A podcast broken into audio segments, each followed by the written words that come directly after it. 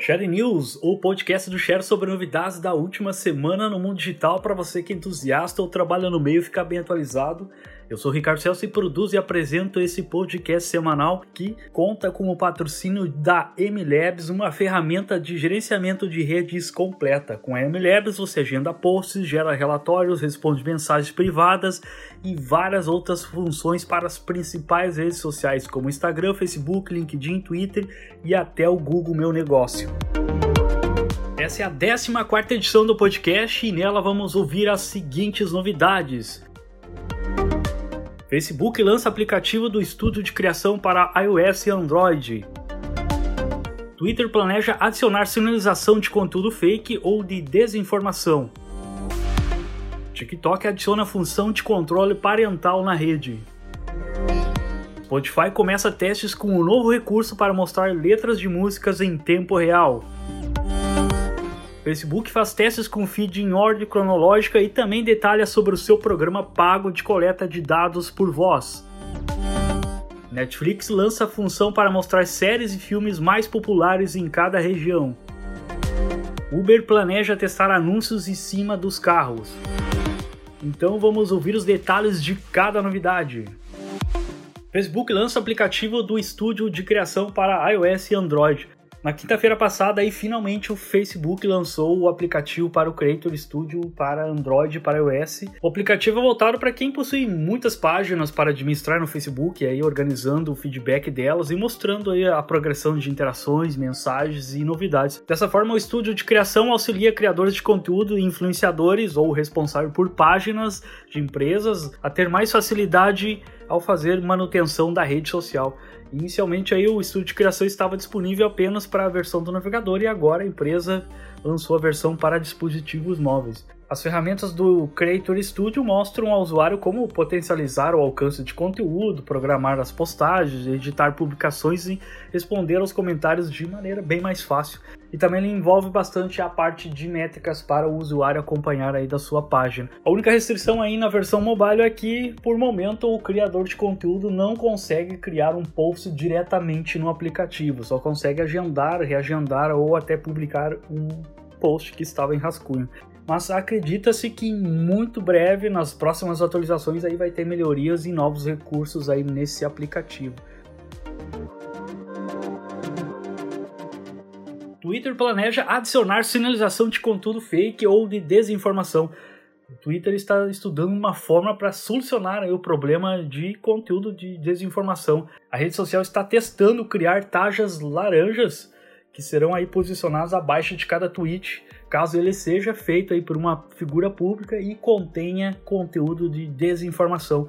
Por exemplo, aí se um presidente de um país compartilhar uma notícia falsa ou uma informação equivocada, o seu tweet ficará destacado dos demais com uma tarja laranja embaixo.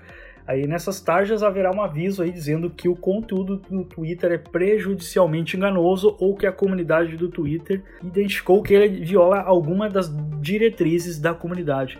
A rede admitiu que está trabalhando em formas de lidar com a fake news sem entrar em detalhes. A empresa deve apresentar muito em breve novas diretrizes e formas de combater o problema de desinformação.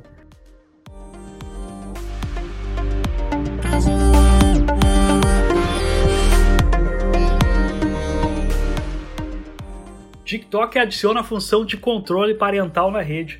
TikTok anunciou o lançamento do seu controle para pais. O recurso aí permitirá que os responsáveis controlem qual conteúdo seus filhos poderão acessar na rede social. Aí um recurso bem parecido com o do Facebook para o Messenger Kids. O TikTok começou lançando a ferramenta aí no Reino Unido, que está em fase de testes, e de acordo aí com a rede, os pais que queiram utilizar o recurso devem criar suas próprias contas no aplicativo e então aí conectar as contas a, com um dos seus filhos.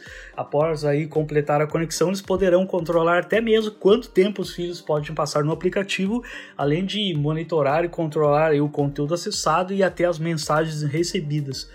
A novidade pode ser bem importante aí tanto para reduzir o tempo que as crianças aí passam nas redes sociais, como também para prevenir, identificar e até denunciar usuários maliciosos. O novo recurso aí visa ajudar os usuários mais jovens a praticar melhora o bem-estar digital. O TikTok ainda não informou aí quando o controle dos pais estará disponível para os demais países onde a rede está presente.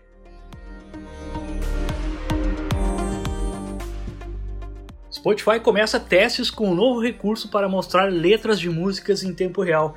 Essa novidade começou a surgir em uma versão mais recente do aplicativo aí. De acordo com o site Android Policy, a novidade ainda está limitada para poucos usuários, já houve um pequeno teste da mesma ferramenta no final do ano passado, mas agora parece estar realmente chegando para mais usuários.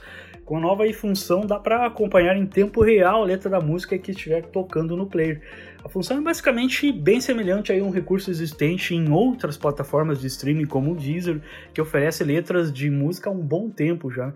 Não há aí uma informação oficial de quando o recurso será lançado a todos os usuários da plataforma de streaming.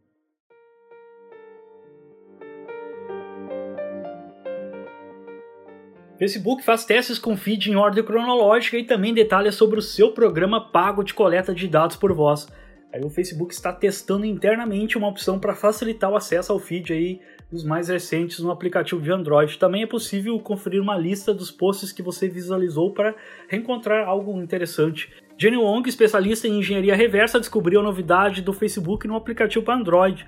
O feed de notícias lá possui três abas na parte superior a primeira é relevantes, com posts organizados pelo algoritmo. A segunda é recentes, em ordem cronológica. A terceira é vistos como posts que o usuário já visualizou. E um porta-voz aí do Facebook confirmou até Crush que a empresa realmente prototipou essa divisão do feed entre seus funcionários e é algo que a rede também cogita a testar externamente no futuro. E ainda falando aí de Facebook, a rede social está iniciando mais um projeto que é através do seu aplicativo lá, o Viewpoints, o aplicativo que o Facebook lançou com a função de remunerar os usuários que respondem às pesquisas sobre mídias sociais. Então aí nesse novo programa, para cada gravação enviada, o usuário ganha 200 pontos e o resgate do dinheiro pode ser aí feito após acumular mil pontos, o que vai dar aí cerca de 5 dólares. Por momento, o programa só está disponível apenas para usuários do Facebook nos Estados Unidos.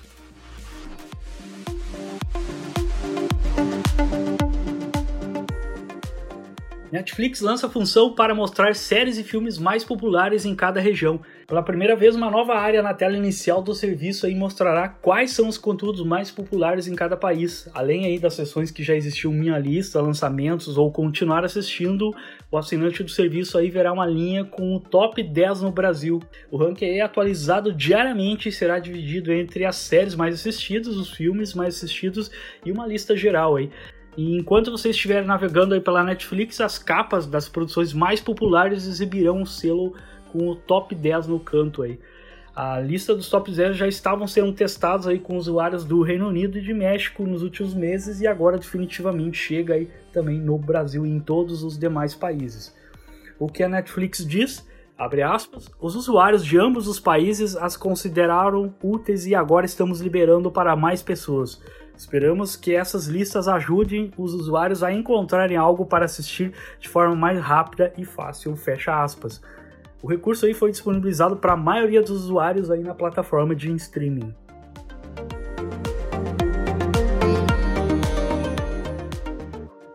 Uber planeja testar anúncios em cima dos carros. A Uber aí vai começar a testar anúncios na parte de cima dos carros, ou seja, em displays no teto. A ideia é semelhante às que os taxistas já utilizam em diversas cidades do mundo e será aí a primeira vez que esse tipo de publicidade será instalada em veículos de motoristas parceiros do aplicativo de viagens. No teste, a Uber pagará 300 dólares para que o motorista instale o equipamento e depois vai pagar mais 100 dólares por semana se o motorista executar os anúncios. O painel aí tem dois lados e eles podem exibir imagens estáticas por 8 segundos ou então um vídeo aí com o conteúdo sendo alterado de acordo com a região onde o veículo está passando e o horário do dia. Por um momento, esse teste vale apenas para os Estados Unidos, nas cidades de Atlanta, Dallas e Phoenix. Vale lembrar que o formato de anúncios não é nada exclusivo aí, já que a maioria dos taxistas utilizam painéis de anúncios há vários anos, né?